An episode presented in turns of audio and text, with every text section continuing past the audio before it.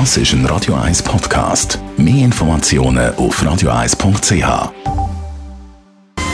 Gesundheit und Wissenschaft auf Radio 1. Unterstützt vom Kopfwehzentrum Irlande Zürich. www.kopfwww.ch Künstliche Intelligenz könnte schon eine grosse Rolle in der Medizin spielen. Ja, das haben Sie sicher auch schon gehört, aber jetzt soll es eben definitiv sein.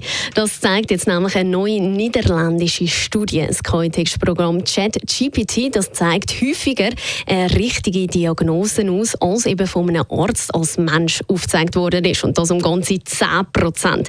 Heißt jetzt also vielleicht auch Ausdruck, dass ChatGPT in der Lage ist, medizinische Diagnosen in der Notaufnahme vorzuschlagen, ähnlich wie es dann eben Arzt machen wird. Das sagt zumindest der Notfallmediziner der Hidden Berg von Jérôme Bosch Krankenhaus in Serkan dem Bosch. Was jetzt aber vielleicht so toll tönt, das ist aber nicht immer so, weil ChatGPT das zeigt natürlich auch Schwächen auf. Manchmal sage ich nämlich genau die Argumentation vom Chatbot weniger plausibler und sogar widersprüchlicher und könnte natürlich dann zudem Fehlinformationen und Fehldiagnosen führen wo dann zu schwerwiegenden Auswirkungen könnte haben.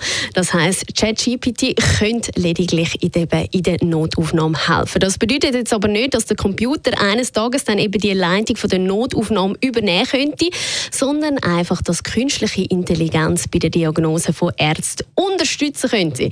Ja, in dem Sinn Ideen liefern, wo der Arzt nicht daran gedacht hat, Zeit sparen. Das ist ein Radio 1 Podcast. Mehr Informationen auf radio1.ch.